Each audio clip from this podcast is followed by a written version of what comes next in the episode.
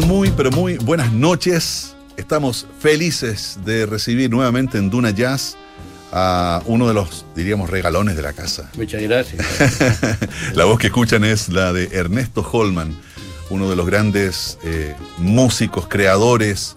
Y aquí nos estábamos enterando fuera de micrófono que además de su trabajo musical tiene un trabajo vinculado a las artes visuales. Exacto. ¿ah? Eh, esculturas en dos dimensiones Ah, se llama. así es. Y este libro, Ernesto, cuéntanos un poco.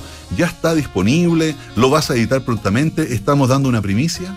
No, no, este libro ya es antiguo. Ajá. Eh, se publicaron solamente cinco libros, Cinco ejemplares. cinco ejemplares. ¿Por qué? Porque cada uno, así tal como está, no lo, no lo traigo ahora, pero Ajá. Vale aproximadamente como 400 mil pesos la fabricación de ese libro. Así Wow. en precio-costo. Precio costo. Ahora, ¿por qué? Porque como músico yo tuve un alumno de bajo, Ajá. muchos años atrás, ¿Vale? que se llama Robin Edwards. Y él vive en Estados Unidos y una vez vino a verme a casa y, y porque su papá era Roberto Edwards de, la, de los cuerpos pintados de, de la, de, la, de, la, revista Paula y todo. Exactamente. y que terminó con todo pero me dijo mi papá todavía tiene una, una impresora fantástica. Me dijo y fue a ver mis pinturas las vi en el computador me dijo esto no se puede perder dijo voy a hablar con mi papá y, y bueno y me fabricaron cinco libros Cinco ¿no? ejemplares. cinco ejemplares. Dos se quedó él dos me pasó a mí y uno quedó para don Roberto uno grande Oye, estamos viendo en este momento un, este, esculturas en dos dimensiones, un libro, lo tenemos en digital, por supuesto, con unas esculturas realmente en dos dimensiones que es eh, muy impresionante el trabajo que hace. Yo le decía a Ernesto antes, ¿por qué es tan injusta la vida, no? Que le reparte tanto talento a algunos y tampoco a otros, como, Bueno. como quien habla. Oye, eh, es alucinante esto realmente y esto, ¿hay alguna manera en que las personas que están escuchándonos ahora puedan buscar Ernesto Holman, pinturas y encuentren algo? en- difícil que te manden a ti sus mails y yo se los reenvío al mail. Perfecto. No, Ahí no, acaban de escuchar entonces. Arroba Santiago Voice. Arroba Santiago Voice. Ese es mi usuario de Instagram. Me pueden enviar entonces sus correos electrónicos. Yo se los paso a Ernesto y él con mucho cariño y mucha generosidad les va a hacer llegar estas Eso. esculturas en dos dimensiones. Claro, que Tiene una- tiene- musicalmente tiene una explicación, lo explico antes. A ver. Porque, a ver, llegué a un descubrimiento también yo que en el rango de frecuencias, de, de la, la vida es pura frecuencias. Uh, temazo aquí estaríamos hasta mañana conversando. Va las, y las frecuencias van desde la desde el, eh, infrasonido, de las frecuencias bajas que nosotros no hemos escuchado, No alcanzamos no a escuchar. alcanzamos a escuchar, lo más grave, hasta el ultrasonido. Y en lo máximo donde llega el ultrasonido, donde hay un límite y de ahí se transforma en energía lumínica Wow. luz. Ahí viene la luz, el color y todas esas cosas. Perfecto, Visual. perfecto. Ahí entra, ahí, ahí entra a tallar el ojo. Ahí, ahí se produce esa transformación de, en Exacto. el fondo Entonces, del... Es un continuum, un continuo de frecuencia hasta arriba, ¿no es cierto? Entonces, Ajá. usando el concepto de resonancia que en el sonido, igual que en un piano, tú tocas un do aquí abajo y suenan todos los dos para arriba, Ajá, vibran. vibran, se llama perfecto. resonancia. Entonces, todo lo que tú hagas en esta frecuencia también se resuena en el plano lumínico. Entonces, si yo esas pinturas que son, es, si yo lo defino, se llama surrealismo abstracto. Si yo quisiera hacerlo música, eso, así directo, serían puros sonidos extraños, que es bonito también, pero tendría dos auditores con, con. ¿Entiendes, no? Nadie Claro, lo entendería. Entonces, claro. Y además que estamos viviendo frecuencialmente la, la- la etapa lumínica, donde la, la- imagen es más importante. Sí, la imagen tiene una potencia y te ha penetrado de una manera... todo imagen, todo es imagen. La música acompaña ahora a la imagen. La imagen. Entonces, Mm. entonces, ¿qué es lo que pasa? Entonces, como digo, es un rebuscamiento. Entonces, todo lo que yo hago en esta frecuencia, por resonancia, resuena en la frecuencia lumínica. Entonces, yo lo que pienso en música lo hago en- luz, o sea, en pintura.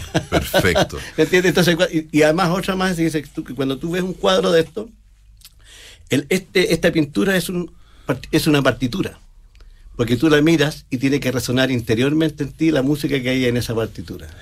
Y es muy orgánico, ¿no? Todo, es súper claro, orgánico. claro. Acá se ven eh, elementos que podrían ser eh, interiores de seres humanos, eh, oídos. eh, es como podría tener eh, ser una mirada a través de un microscopio, ¿cierto? Todo, todo, todo. eh, electrónico, Aquí yo digo, atómico. Perdona, aquí yo le llamo a mi pintura así, en definición le digo provocador de pareidolia. ¿Qué es la pareidolia? Ajá. fenómeno psicológico que tú cuando has visto que en el suelo dice, hay, oh, veo como una cara. Perfecto, Esa sí, es la sí, sí. pareidolia. O las nubes que uno Claro, ve. y ve una cara, ve lo que sea. Entonces, está la pareidolia, que tú ves la- como una cara, después viene la apofenia, que esa misma cara tú dices, uy, se parece un tío mío que tengo yo, igual al tío. Ese, Mira. cuentas una historia. Y después viene la hierofanía, que es que esa misma cara o algo así, se tú, la, uy, se parece a la cara de la Virgen, de Jesús, algo místico, sagrado. Perfecto. Son las tres definiciones de... Entonces, todo esto, todo esto como es surrealismo abstracto, Claro, tú la- eres el que interpreta. Exacto, surrealismo ab- abstracto. Y, y uno es el, el que, el que va descubriendo qué es lo que observo en cada una de las O pinturas. que te hace bien a ti nomás, ¿no? No hay que llegar a ninguna verdad de eso, sino que a ti te agrada, te gusta, no te gusta, y si te gusta, ¿qué me produce? ¿Qué me- ¿Con qué, me quedo de, de esa imagen? Oye, eh, estamos hablando de imagen. Eh, nosotros tenemos un programa aquí en Radio Duna que se llama Figura y Fondo, que conduce mi muy querido hermano Polo Ramírez. Ah, Eh, es un segmento de un programa eh, y este programa es de música, pero partimos hablando de artes visuales, ¿ah? lo que me Bien, parece maravilloso, Está bueno. porque así es como se van juntando los y mundos. todo es una sola cosa. Así es.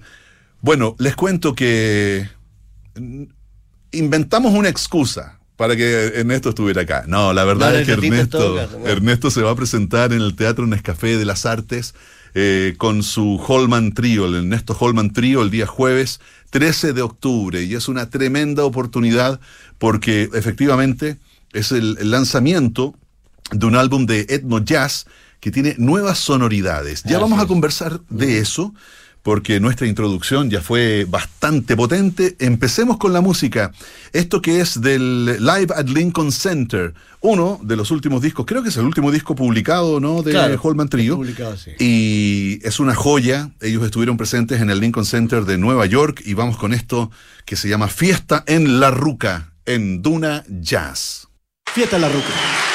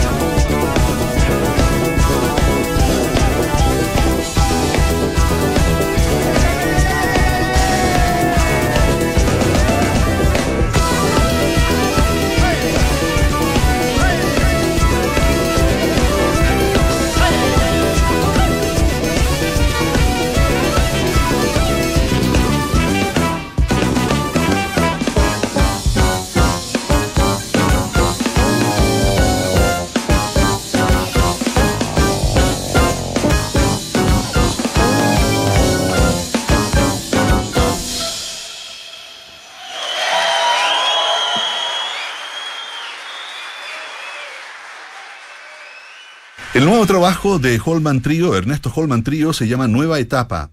We Adquintun. Adquintun. Adquintun. We Adquintun se llama el último trabajo entonces discográfico de esta agrupación chilena liderada por el compositor y ultra bajista, porque no es un bajista, es un ultra bajista, una cosa así que uno no lo puede creer lo que hace con ese instrumento. Y esto alude a una nueva etapa sonora, ¿no? Dentro de, la, de esta formación. Cuéntanos un poco cuál es la inspiración y cómo surge y cómo se proyecta este We Adquintun. Que, que Adquintun, claro, que eso es una palabra en mapudungún que significa nueva etapa, nuevo periodo, algo nuevo. Bueno, Perfecto. Entonces, eh, lo que pasa es que cuando yo partí, digamos, yo he vivido muchos procesos de música, pero cuando empecé con la cultura mapuche, cuando tuve unas revelaciones de, de espirituales, qué sé yo, de ahí partió una forma, entonces yo como partí solo, grababa todo yo, entonces yo grababa, no quise tocar. Cuando grabé mi primer disco de que se llamó Ñamco, que Águila en Mapudungún, no quise grabar ni con baterista, ni, ni guitarrista, ni saxofonista, nada, sino que quería hacer una cosa distinta. Hice todo, percusión, bajos, teclados, lo hice todo yo. ¿ya? Entonces, pasé un tiempo así, bueno, el tiempo, lo resumo, pasaron varios años, qué sé yo. Y una vez esas voces que te dicen, haz un trío de jazz, digamos, digamos, de conformación de jazz. Perfecto. Piano, bajo y batería, porque para, digamos de una forma era como para entrar para que me escucharan, porque de la otra forma era, era estaba adscrito este, este estilo que yo hacía al, al world music. Perfecto. Que no era, entonces, no- y en Chile en esa época no era para nada popular. Ahora ya Entonces, sí, ahora, ya sí, tiene. ahora sí. Pero, pero lo interesante es que tú, tú cabes en ambos espacios, Claro, digamos. exacto. Es súper transversal, Claro, digamos. sí, tú- ya- lo ya que no tú haces ya no, no se, es difícil de encasillar. Exactamente. Mm. Entonces me salí de eso para entrar al mundo del jazz. Y ahí entré con un baterista y un... Y un entonces, el primer disco que grabamos se llamó Reversiones, porque todos los temas antiguos lo hice en piano, bajo y batería, digamos. Lo- lo- porque a la estructura de jazzística, digamos, digamos, la- la- porque del jazz lo que yo tomo el siguiente, dos conceptos, la instrumentación, porque aquí en Chile no hemos inventado nunca nada nosotros de, de nada, el bajo, el, todo, todo lo más... Sí, lo hemos tomado Lo de hemos asimilado, las, claro. las otras culturas, digamos. Y lo otro que es propio también del jazz, que es la improvisación, que me gusta a mí la improvisación porque te permite expresión. Entonces, y después viene un amigo, Claudio Recabarren, pianista, me dijo lo que tú hacías es etno jazz, porque estáis tocando ritmos tuyos, o sea, eh, eh, conceptos tuyos, no jazzísticos, pero estáis usando elementos del jazz como la improvisa- improvisación, los instrumentos, qué sé yo. Perfecto. Es una, una mixtura. Y ahí se reúne entonces esta fusión eh, entre lo étnico, ¿cierto? De los pueblos originarios, de- del, del pueblo mapuche en particular, claro. principalmente, Claro. ¿cierto? Con estos elementos del jazz. ¿Y qué es lo que te impulsa a hacer esta combinación? O sea, es decir, hay, un, hay una razón que nos decía recién que tiene que ver con quiero que me quiero alcanzar un público más amplio, ¿no? Una audiencia más amplia, pero me imagino que hay otra razón también eh, de respe- respecto de la cultura mapuche que te de alguna manera te conecta fuertemente. Claro, es que, es que la, la cultura mapuche es, es, un, es un portal, digo yo, que me llegó a entender la vida de otra manera. Pues yo era un tipo tradicional chileno nomás, que con enseñanza, que llega a una cultura que tiene una, una cosmovisión de- con respecto a la naturaleza y mi, mi, mi, mi, mi- mi vida cambió en 180 Ok. grados, lo entendí. Entonces, así, así en términos muy simples, muy elementales, llegué, yo descubrí que la tierra donde uno vive, en general, por, no, no exactamente el metro cuadrado, sino que la zona o un Sí. país casi entero, la tierra tiene ritmos, pero no ritmos musicales, tiene ritmos organizativos. Y estos ritmos son de dos tipos nomás, porque la dualidad, porque todo es dualidad, existen dos ritmos. En el uno no hay ritmo, en el dos sí aparece el ritmo. Entonces el binario, y después como, contra- como contrapuesto, como contrario, el ternario. Perfecto. Y de ahí para adelante son mezclas nomás, todo nomás. Ok. Entonces lo esencial binario y ternario. Pero por características, no sé, porque digamos, porque los pueblos originarios con sus danzas, sus ritmos, sus ritos, revelan los ritmos de la tierra en sus danzas sagradas. Y si tú te das cuenta, vas a Argentina, vas a Perú, todos de tres. Perfecto. somos ternarios. Ritmos ternarios. Ritmos ternarios. Entonces, bueno, dicho esto, descubrí que teníamos, o sea, no, descubrí yo, sino que se me fue revelado Sí. una, una, una- una cuestión que yo alguna vez, porque es muy largo para contar. en, la, en próxima en avenida. la, para la próxima Para la yo próxima puedo- avenida. claro, eh, eh, es eh, un- por un chamán mexicano justamente por la pintura. Ajá. Yo antes pintar digitalmente pintaba, me, fui a una exposición de Roberto Mata, Vale. al, al- al Mata Universo del año 91. Ujú. Y yo estaba pasando un- por una se- sequedad musical así, y cuando visité todo el museo y entré en una sala me puse a llorar así. o sea, eso te impactó. No, sí, siempre me gustó Roberto Mata. Bueno, entonces dije, yo quiero pintar. Y ahí partí autodidactamente hasta el día de hoy a pintar. Entonces por la pintura llegó un chaval mexicano, bueno, que fue una charla de él, de la Cosmovisión del Pueblo Tomí, qué sé yo, y al final él me dijo, mira, párate aquí en la noche, me dio un dato, porque yo le dije, ayúdame a buscar lo que ando, ayúdame a encontrar lo que ando buscando. Entonces me dijo, párate, yo vine a la Rayana en este momento, en ese momento me dijo, párate en el patio y pon el reloj despertador a las 3, acuéstate y ponte el despertador a las 3 de la mañana. Y te levantas y te paras ahí. ¿Y qué más? No, ahí no. Bueno, corto, me paré a las 3 de la mañana y ¿qué hago aquí? de repente, una epifanía, así, una, me arrebató algo así. Y una voz así como, como la tuya sin FM me dice, qué música, así. Y escucho tambores por toda la pa, pum, pum, pa, pum, pum, pa, pum, pum, pa, pum, pum, pum. Eso fue el año 1997. Wow. Me fue revelado el ritmo de la tierra. De la tierra. Que es un ritmo, este ritmo que está en la cueca, porque mi mente dijo cueca, ¿y qué tiene que ver el Guatón Loyola con la China, el guaso? No tiene nada que ver. No, es el ritmo sagrado de la tierra, que tú tienes. Entonces, bueno, ahí entendí que, eso, que es lo que existe un ritmo sagrado y la conexión que uno tiene que. Entonces, si yo nací en esta tierra, tengo que conectarme con mi tierra. Pues. Entonces, yo cuando. ¿Cómo lo conecto? Con la danza. Perfecto. Porque, porque el ritmo cómo está en la tierra, porque hay una cosa que ya, ya esto es una, experiencia empírica. Porque los tomatitos, las papas, los porotos granados, todo lo que tú has comido, que es de la tierra, llevan el ritmo incluido. Entonces, cuando tú comes, se hacen sangre en ti, entonces tú tienes el ritmo en tu sangre. Entonces viene el fenómeno de resonancia.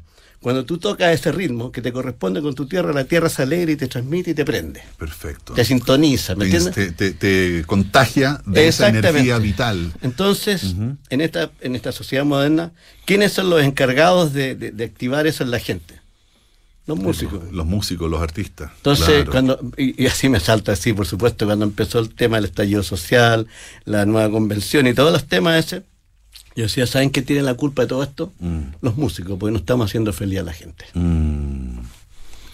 Eh, en el fondo, dentro de, dentro de la conexión que establecen los músicos, se está dejando de lado esta, este ritmo. Es que no, saben, eh, no sabemos, no sabemos. Si yo sé que no estoy echándole la culpa a nadie. Claro. Eso no sabemos, nomás, es una cuestión cultural. Es una cosa cultural que en el fondo es ir tomando lo que, de alguna manera, lo que, lo que hemos, se adquiere, ¿cierto? Se ha ido adquiriendo y vamos repitiendo un modelo eh, eh, eh, en vez de indagar, ¿no? Que es, mucho de tu trabajo tiene que ver con eso, con la exploración, con la indagación y la exploración. Es que mira, hay una cosa, digamos, yo, yo, planteo el siguiente principio.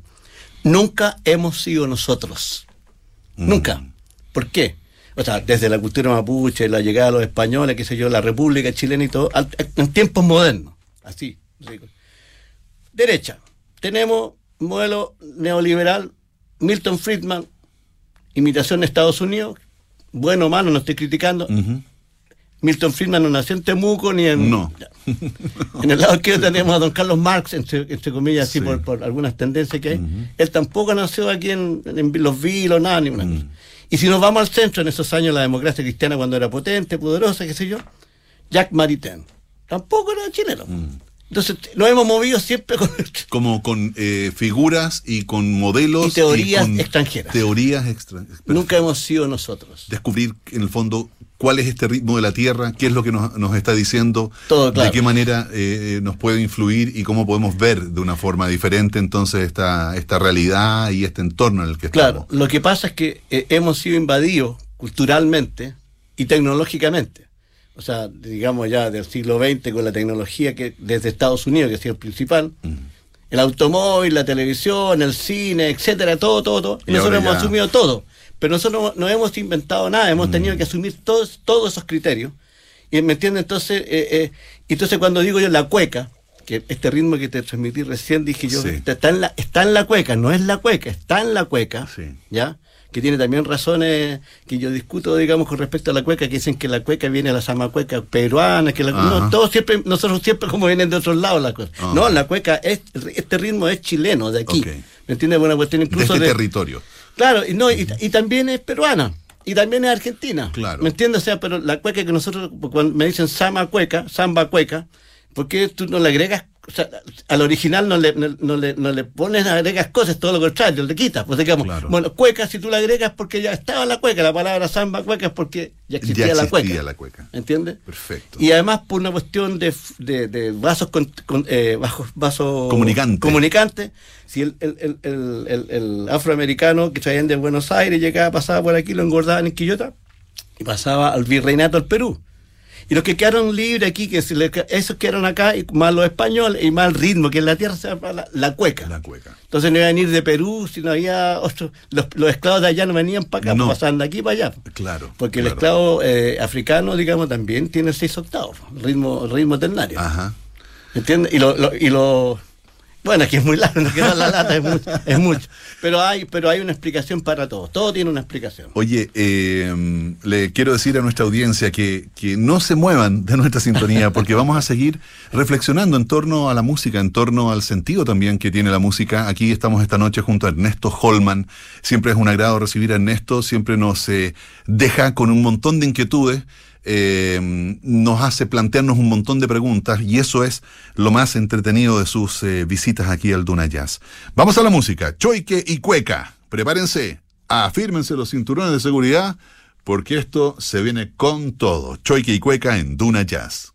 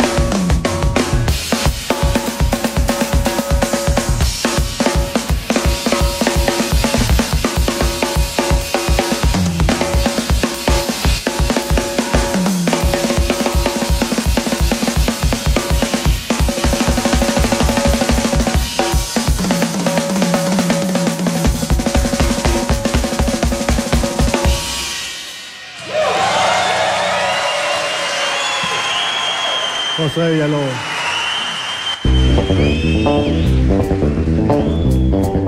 Esta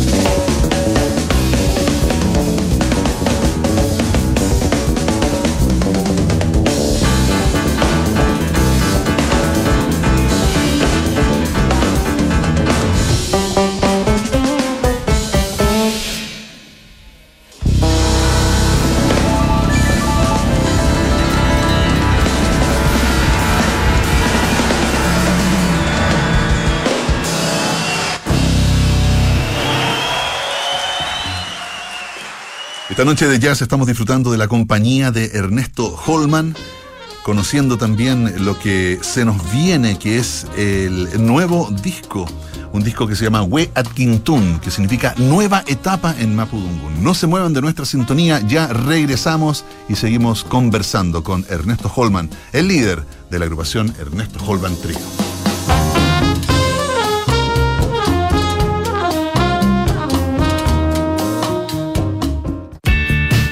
Desde las 5 de la tarde, Polo Ramírez y Paula Frederick ponen las tazas sobre la mesa y las historias que nos hacen conversar en Café Duna. A las 6, Polo Ramírez te invita a abrir la ventana y dejar entrar el aire fresco. Desde las 7 de la tarde, Josefina Ríos y Matías del Río repasan las historias que marcaron el día en Nada Personal. En un clásico de la conversación y el análisis, María José Ochea y Arturo Fonten se reúnen a las 8 de la noche junto a sus panelistas e invitados, de lunes a viernes en Terapia Chilensis. Y a las 8.30, Bárbara Espejo y Rodrigo Santamaría se sumergen en las historias y las canciones de los ángeles caídos, los mártires y los héroes trágicos de la música popular en Sintonía Crónica Epitafios. Tardes con debate, conversación y grandes historias. Es Duna. Sonidos de tu mundo.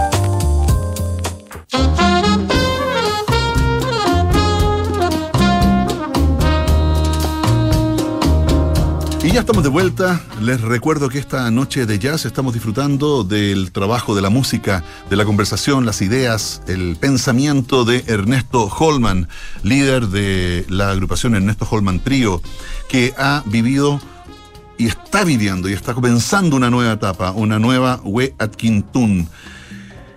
Nos contabas antes de ir a la pausa que el gran pianista Gustavo Cerqueiras eh, está emprendió rumbo, está en España, ¿cierto? En, el eh, continente europeo, me imagino que preparándose y también en una residencia ahí artística. Pero se suma ahora Sebastián Moya. ¿Qué aporta Sebastián Moya al sonido de Ernesto Holman Trío? Mira, hay una explicación técnica que me pasó porque las cosas cuando pasan, pasan por algo. Nunca ha sido así. Bueno, a veces uno puede tomar una decisión radical en cualquier momento, pero por razones pandémicas, la música, lo, sabemos lo que pasó en Chile, si, si, la producción musical en Chile, digamos, el trabajo musical era pequeño, no es grande, con la pandemia ya simplemente casi pasamos casi a menos uno. Entonces, eh, Gustavo, por razones obvias, tuvo que partir porque ahí tiene su padre o padrastro, no me acuerdo cómo la historia, que tiene nacionalidad y entonces le aportaba con, eh, podía tener pasaporte, podía trabajar. Y de hecho está trabajando, le va bien, le va bien. Entonces, eh, tenía que hacerlo, pues no había que, porque Holman Trío, digamos, eh, tenemos actuaciones, pero no va para vivir, digamos. Hay, que, hay, que, hay que hacer, hacer otras cosas. bueno, tú eres un maestro que hace, eh, haces muchas eh, clases, estás en distintos, distintas cosas, distintas instituciones, eh, actividades. Bueno, entonces ese, él se tuvo que partir, entonces justo se dio la, también por otra cosa que me está pasando que de alguna forma todavía no está en este disco, pero ya viene, digamos, porque yo eh, amplié mis recursos bajísticos del instrumento. Entonces, eh, la expresión del bajo, porque con, toco un bajo de seis cuerdas, el bajo de seis cuerdas apunta a que el bajo hace melodía, armonía, acompañamiento y bajos. Okay. A, eso tiende. Entonces, eh, tengo una expresión mía que no, porque hay mucha gente que dice, no, que el bajo tiene que ser la base de un grupo. No, este caso es un instrumento melódico. Para, mí, para ti es, un instrumento melódico o un instrumento solista. todo, claro, es solista. Entonces, ¿qué es lo que pasa? Que eh, la frecuencia del piano, es muy parecida al bajo, pues son pulsadas cuerdas, se queda una golpeteada, pero te parece, entonces se confunden, se, hay cancelaciones que decimos en el sonido, no, no, pero entonces el bajo, según lo que quiero, no porque quiera destacar, sino que las composiciones son a partir del bajo, entonces, ¿me entiendes? Yo, el, canto tiene que partir de ahí. Entonces, ¿qué pasa? Que había un... Entonces dije, yo ya ahora necesito, de acuerdo a lo que estoy haciendo ahora, agregar ahora otro sonido que es el teclado. Bien. Entonces, el tecladista tiene que ser un tecladista, no un pianista que tenga un teclado, no un dueño de teclado. Ok. Tiene que ser un pensador del instrumento, porque tú, ¿me entiendes? Sí, claro, porque, tiene sus propias cualidades y tiene, y tiene, digamos, además unas posibilidades que son muy, muy amplias. Entonces, inmediatamente tú haces con ciertos sonidos que no se topan con el bajo. Entonces, justo apareció este íbamos a hacer un casting así de, de, este, y, fue el primero este Sebastián, Moya. que llegó a probar, sí, cuando lo escuché dije ya, no, no, no busquemos más, está ahí para qué, si está todo. Llegó. Llegó nomás. Y, o sea, afortunado, desgraciadamente, es de Talca también, igual que los otros dos. Mira, ¿qué tal? Viene de Talca también. Aporta Talca la música, arte, no, tiene, salen buenos músicos de Talca, conozco harto. Entonces, viene ahora, entonces estaba todo el tiempo eh, ensayando, estudiando este pobre cabro, digamos, está es jovencito, tiene como 27 años nomás, Perfecto. entonces está estudiándose los temas y qué sé yo, pues, entonces y, él está, pero están acá, él se vino para acá, están trabajando a distancia, sigue en Talca y va a venir específicamente para viene, este Viaja, viene para acá, claro. Bien. No, o sea, se lenta la cosa, podría ser, pero está bien, está todo, está todo como tiene que ser. Vale, vale. Entonces, esa es la nueva adquisición, digo yo, digamos, de pues, los, nuevos sonidos. Y como te digo, él es, aparte, como pianista también, toca, toca se peina con... Con, las eh, teclas del piano. De todas las actuaciones que hemos tenido, lo único que he recibido son felicitaciones. Maravilloso, maravilloso. no, además él debe sentirse... Eh, fascinado. No, claro, claro. Probablemente se está, se pellizca todavía, ¿cierto? Diciendo, estoy viviendo estoy viviendo tal vez un eh, tal vez uno de los momentos más importantes en su carrera, ¿cierto? el hecho de poder estar con una sumarse a una agrupación que tiene la trayectoria que tiene, con un artista como tú que tiene una trayectoria más larga incluso que la agrupación y con estas eh, presentaciones eh, a nivel mundial, entonces eso es muy atractivo para un joven músico, ¿no? Claro, sí.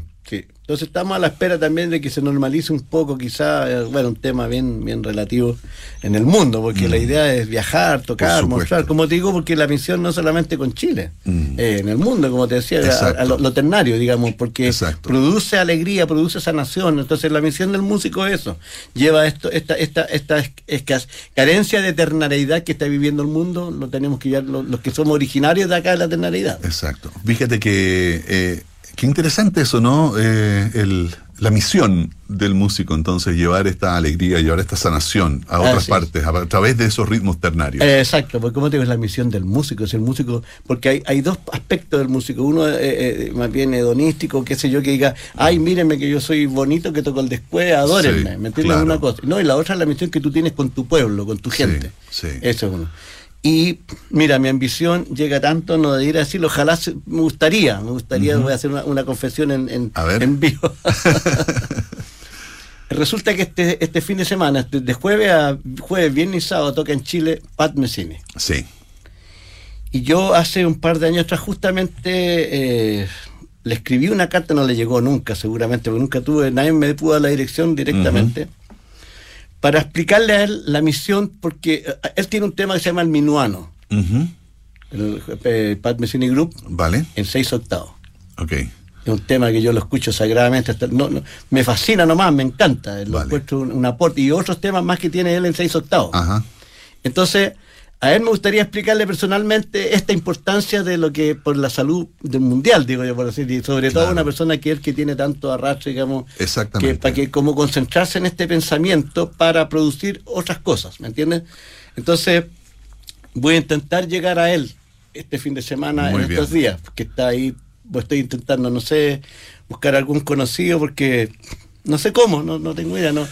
Bueno, hay que decirle, Mr. Pat Metheny, you have to have a conversation with Ernesto Holman because he's he's an incredible bass player. Uh, um, he's uh, also he has this beautiful vision about the music and the mission of uh, musicians. Claro, hay una misión. Así es. Oye, eh, genial, pues bueno, vamos a volver entonces a la música. Vamos a seguir sanándonos esta noche de jazz.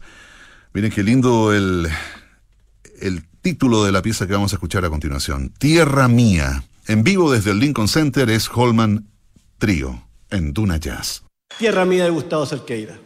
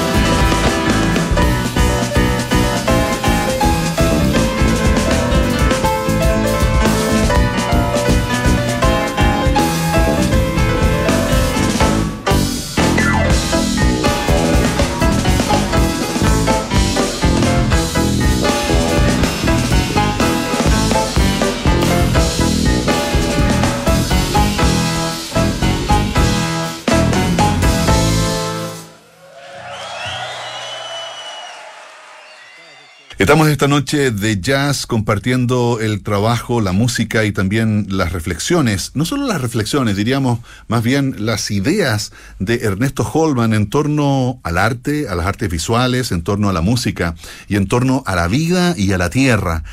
Y mm, hemos conversado bastante de eso, hemos conversado también de esto, de, de, estas influencias tan fuertes que han venido desde afuera, ¿cierto? Y que nosotros hemos ido adoptando y, asumiendo. Tú te presentas en uno de los escenarios más importantes del planeta en términos de lo que es la presencia de la producción musical global, ¿no? Que es el Lincoln Center. ¿Cómo fue para ti y para la agrupación em, estar ahí en ese espacio que de alguna manera representa ¿no? el non plus ultra de esto que hemos ido adquiriendo? Y, y de pronto están ahí, en ese, en ese espacio. ¿Cuál fue la, sensación que tuviste y la sensación que, se produjo ahí con tu equipo, con, los músicos con los que trabajas, ¿cierto? Eh, en ese entorno. Mira, eh, no quiero ser pecar de pedante o algo así, digamos, porque yo, yo estuve dos veces antes en Nueva York, yo viví un año en Nueva York, estuve viendo en dos oportunidades. Y dije, la tercera vez que venga yo, que pise Nueva York, yo tengo que traer algo bajo el brazo. Bien no, así no, no voy a llegar. Y así fue. Maravilloso, digamos, eh, eh, pero es como, es como, es como lógico, porque yo, yo tengo que decir otra cosa, que porque quiero, digamos, apuntar a que a los tres días después estábamos tocando en el Festival de Jazz de Montreal, de Canadá, donde es uno de los principales del mundo. Han tocado, hasta, para qué te decir, todo, todos los famosos. Todos han tocado. Todos han tocado. Todos han tocado. Entonces nos tocó tocar en el Teatro Nacional como un guitarrista brasileño, se me olvidó el nombre en este momento, pero ya, ya me acordar. Eh, y tocamos primero nosotros. Entonces, eh, eh, esta experiencia fue increíble, porque llegamos a tocar ahí, el Teatro Nacional como el Teatro Municipal de Santiago, una cosa así, butacas de felpa, que bueno. Entonces nos salimos a tocar y tocábamos un tema que se llama Chagualul, y entramos aquí con el trío nosotros con tremenda potencia. entramos, bueno, así para no ser pedante dije yo, terminamos el tema y el cuarto de la sala, de pie aplaudiendo. Wow. Todo, todo, el mundo aplaudiendo, pero había un cuarto de sala aplaudiendo de pie. De pie. Y con gritos. Con el primero. Con el primer tema. Entonces, ah, entonces yo dije, bueno, eh, nos aplaudieron, bueno, muchas gracias, gracias. Seguían los aplausos, entonces dije yo, baterista, tecladista, así, uno tiene, hace para todos nosotros una, una, reverencia, qué sé yo. Y seguían aplaudiendo, entonces yo de repente miro, miro a los muchachos, digo yo, y seguía y seguía y seguía. Entonces dije, no habrán creído que veníamos a tocar un tema nomás y que ahora les gustó y quiere que toquemos otro porque les gustó nomás. Ah. Fue todo el concierto así. Wow. Fue todo el concierto así, fue espectacular esa tocata. Entonces, yo tengo una explicación para eso. Eh, porque aquí hay algo cortito, porque también es teoría la siguiente. Cuando te hablé de lo binario y lo ternario, existe como estamos en dualidad, no existe uno por cada uno separado. Cada uno de ellos tiene su lado complementario. El binario tiene complemento ternario y el ternario tiene complemento binario. No funciona nunca solo. Nosotros como hombres tenemos un lado femenino guardado que, está actuando siempre y viceversa, ¿me entiende la mujer también? Entonces nada funciona solo. Dicho esto, el hemisferio norte es binario y el hemisferio sur es ternario. La Tierra está dividida en esos dos aspectos el hemisferio norte. Entonces, ¿cuál en esta, en este caso en estado, en América del Norte, eh, qué países son binarios y qué países es ternario? Estados Unidos y, Canadá, binario y, México, ternario. Ternario, ternario todo el rato. Exactamente, claro. entonces, ¿qué es lo que pasa? El planeta está binarizado artificialmente por el hombre. Mm. No es natural. Eh, claro. Porque el auto, el auto, todo es binario, la computación es binario, todo es binario, todo el mundo es binario occidental. En la música, el tema de reggaetón despacito de Luis Fonsi, binario, fue el tema más escuchado en la historia de la música. Y hay versiones en Japón, en, Turquía, en cualquier, hay un despacito de versión local. Todo binario. Entonces hay una, hay una, hay una saturación binaria. ¿Ya? Entonces, ¿qué es lo que pasa? Cuando yo llegamos a Canadá, y también pasó en, el, Lincoln, también pasó lo mismo, que su lado complementario lo tienen debilitado. Claro. Entonces cuando nosotros... De pronto descubren algo que... que, No, que- el- que- lo ¿qué me está equilibras, pasando? pues. Claro, lo equilibra. Es salud, es medicina. Vale. Entonces yo cuando llegué a Chile, así digamos, lo dije así, pero, músicos chilenos tenemos pega en el mundo. Y todavía lo digo. Sí, sí. tenemos pega en el mundo. En el fondo es un llamado a, a- a los músicos chilenos, a los músicos latinoamericanos, a los músicos eh, que, que tienen esta oportunidad de, de salir de esa binarización, podríamos decir, y meterse en este mundo. y eh, sumarse a un hecho que viene, que viene galopando, que Ujú. es- es- tiene fuerza, se llama resistencia ternaria de la Tierra. Porque la Tierra no soporta una carga. Tiene que equilibrar, busca el equilibrio de alguna forma. Entonces los músicos estamos, así como apurémonos para que la carga no sea tan fuerte la, la vuelta, ¿me entiendes? Sino Exacto. que sea más saludable con la música que con un terremoto, por ejemplo. Bueno, yo les quiero contar que la primera vez que escuché a Holman Trio en vivo, eh, realmente quedé peinado para atrás. ¿ah? Y yo soy crespo. Entonces era, fue, fue bien difícil. Alisador de cabello. Alisador de cabello, además de todas sus cualidades, eh, la, la música de Ernesto y también donde está Josué Villalobos y Gustavo Cerqueiras. eh, ah, pero eh, hasta, hasta sí. estaba Gustavo Cerqueira. Estaba Gustavo. ¿Dó- ¿Quién está ahora? Es que ahí es el nuevo, al quinto, bueno, al quinto una nueva etapa porque ya Ah. entró, entró un tecladista y Gustavo se fue.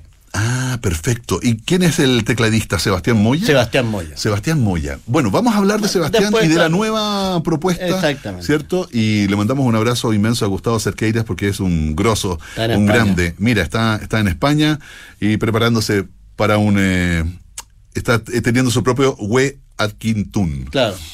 Oye, vamos a ir a la música entonces. Les cuento que esto. ¿Ah? Atquintu. Atquintu. Claro. Atquintu. Bien, lo, ya, de, aquí al, no. de aquí al final del programa lo voy a tener eh, dominado. Vamos con la música. Esto se llama Guitarrón. Les recuerdo desde el disco Live at Lincoln Center. Hoy estamos disfrutando de la compañía, de la conversación con eh, Ernesto Holman. Y estamos disfrutando de la música de Ernesto Holman Trío en Duna Jazz.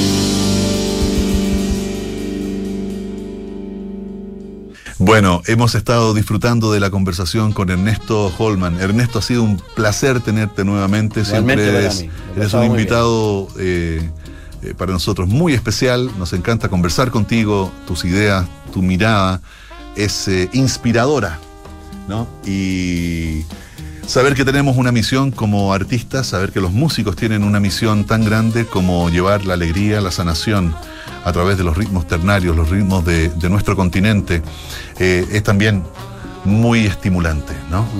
Así que esperamos tenerte en una próxima oportunidad y por favor, extiende una invitación para que nos encontremos el jueves 13 en el Teatro Nescafé de las Artes. Bueno, a toda la gente, por supuesto, que pueda ir encantado a recibirlos allá, porque es una experiencia maravillosa, encontrar, mostrar un nuevo trabajo que no es distinto. Este es un trabajo un poquito distinto, es como una vuelta al pasado, porque yo antes era, en mis primeros discos yo usaba harto teclado, me gustaba. Perfecto. Y este se vuelve a aparecer el concepto de tecladista. Muy bien. We Atkinton. Exactamente, así es. Una, una, nueva, etapa. O nuevo periodo. O nuevo periodo. Junto a Ernesto Holman nos encontramos entonces ese jueves 13 de octubre. Falta poquito. Gracias por estar con nosotros. Hasta la próxima semana. Chau, chau.